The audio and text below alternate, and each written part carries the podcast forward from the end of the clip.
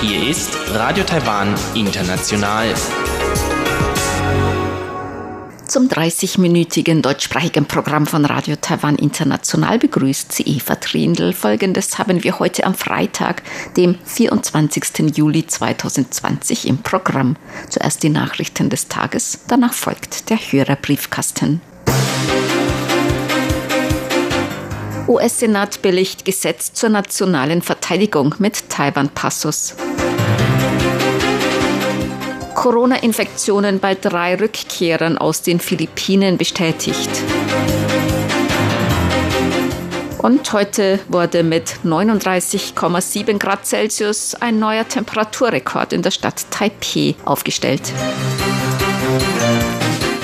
Die Meldungen im Einzelnen. Der US-Senat hat den Entwurf des Genehmigungsgesetzes zur nationalen Verteidigung für das Jahr 2021 gebilligt. In dem Teil über Taiwan werden der Taiwan Relations Act und die sechs Versprechungen gegenüber Taiwan als Grundlage der Beziehungen zwischen den USA und Taiwan bestätigt. Die USA erwarteten eine friedliche Lösung von Taiwans Zukunft. Es soll die Fähigkeit bewahrt werden, Gewalt oder Zwang zu widerstehen, die die Sicherheit oder das gesellschaftliche und wirtschaftliche System der Menschen in Taiwan gefährden würde. Dazu gehöre auch die Fähigkeit der Streitkräfte, eine Blitzaktion der Volksrepublik China zur Ergreifung der Kontrolle über Taiwan zu verhindern. Außerdem wird die Teilnahme Taiwans an Militärübungen angeregt, darunter an den großen REMPAC-Militärübungen der Pazifik-Anrainerstaaten.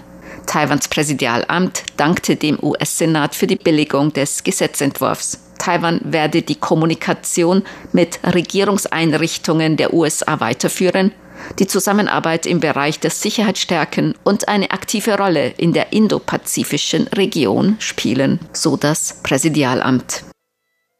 US-Außenminister Mike Pompeo hat in einer kürzlichen Rede über China-Politik Taiwan und anderen Partnern in der Region die Unterstützung der USA zugesagt. Pompeo hat außerdem Taiwans demokratische Entwicklung anerkannt. Taiwans Außenministerium dankte der US-Regierung dafür, öffentlich für Taiwan zu sprechen. Das Außenministerium appellierte außerdem an alle, die Bedrohung durch Chinas Einmischung und Einflussnahme zu erkennen.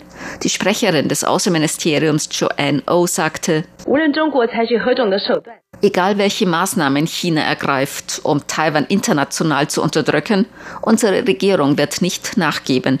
Wir werden auf der bestehenden freundschaftlichen Basis mit den USA und gleichgesinnten Ländern zusammenarbeiten, um unsere Pflicht als Mitglied der internationalen Gemeinschaft zu erfüllen und um gemeinsam das demokratische System und die auf Recht basierte internationale Ordnung zu schützen. So die Sprecherin des Außenministeriums. Das Epidemie-Kommandozentrum hat heute drei neue Coronavirus-Infektionen bestätigt. Alle drei Infizierte sind aus den Philippinen nach Taiwan zurückgekehrt. Ab Sonntag müssen alle Rückkehrer aus den Philippinen bei ihrer Ankunft am Flughafen einen Test auf das SARS-CoV-2-Virus vornehmen lassen. Reisende mit Symptomen werden bis zum Vorliegen der Testergebnisse in Quarantäneeinrichtungen untergebracht. Das Epidemie-Kommandozentrum begründete diese Maßnahme mit der Epidemiesituation in den Philippinen. Gemäß dem Gesundheitsminister und Leiter des Epidemie-Kommandozentrums Chen Shizhong sind in diesem Monat bisher elf Rückkehrer nach Taiwan positiv auf das neuartige Coronavirus getestet worden. Sechs davon kehrten aus den Philippinen zurück.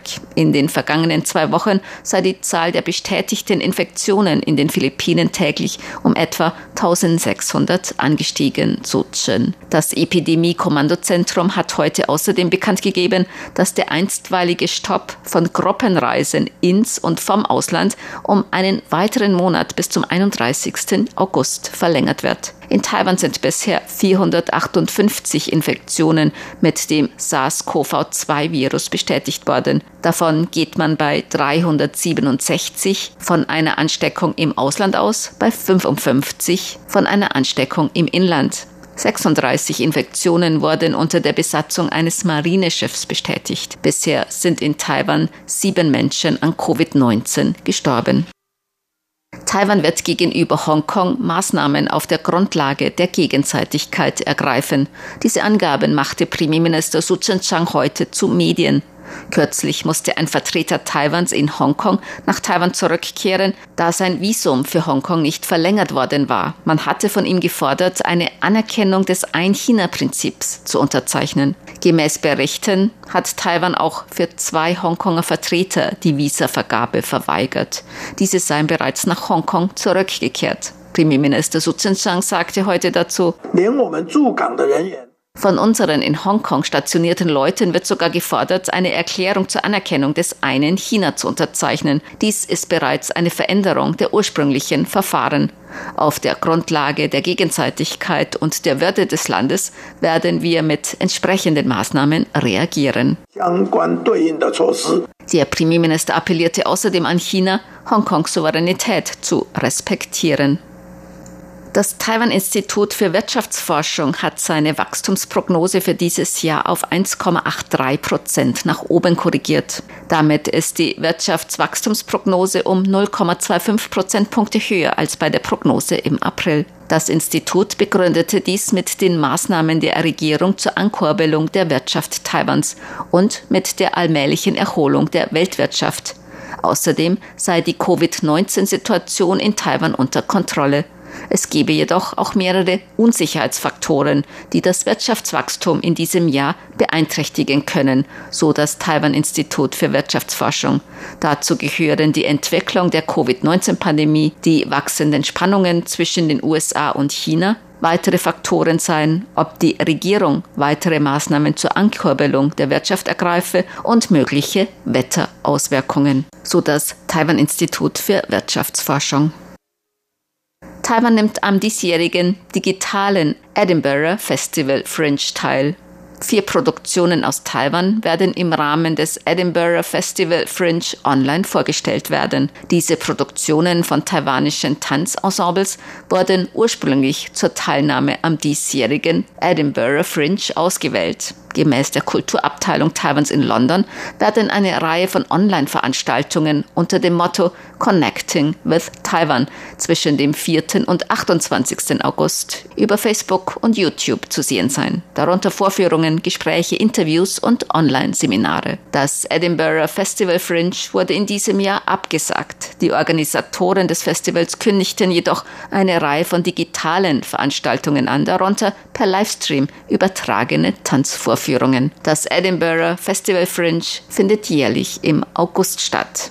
Zur Börse. Die Taipei-Börse hat heute niedriger geschlossen. Der Aktienindex TAIX fiel um 109 Punkte oder 0,88 Prozent auf 12.304 Punkte. Händler begründeten den Rückgang mit wachsenden Spannungen zwischen den USA und China. Der Umsatz erreichte 264,5 Milliarden Taiwan-Dollar umgerechnet 7,7 Milliarden Euro oder 9 Milliarden US-Dollar.